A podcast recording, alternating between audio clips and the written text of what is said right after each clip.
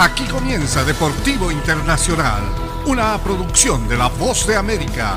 Les informa Henry Llanos. En el Mundial de Fútbol Qatar 2022, México ni siquiera pudo llegar al cuarto partido y ahora tendrá que empacar las maletas tras la primera fase para irse a casa. Los mexicanos se reencontraron finalmente con el gol, pero se quedaron cortos para obrar el milagro en la Copa Mundial. Pese a una victoria 2-1 ante Arabia Saudí gracias a los tantos de Henry Martín y Luis Chávez, México se despidió prematuramente de este torneo. Me siento triste porque dejamos de hacer muchas cosas los primeros dos partidos y ya reaccionamos un poco tarde, decía Chávez. El primer triunfo en Qatar llegó tarde para México que terminó con cuatro puntos, la misma cantidad que Polonia, que al mismo tiempo sucumbió 2-0 ante Argentina. Los polacos avanzaron a la siguiente ronda como segundos del grupo C por detrás de Argentina tras registrar una mejor diferencia de goles. Y la sangre joven de Argentina salió al rescate tras un tropiezo de su capitán Leo Messi con un penal fallado y sometió 2-0 a Polonia para meterse en los octavos de final en Qatar.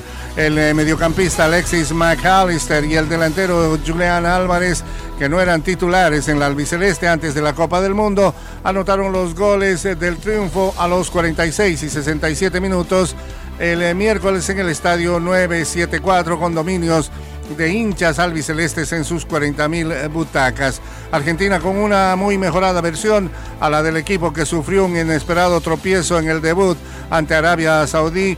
Quedó líder del grupo C con seis puntos y jugará octavos de final el sábado ante Australia, evitando así cruzarse con el vigente campeón Francia, su verdugo hace cuatro años en la otra versión del Mundial de Fútbol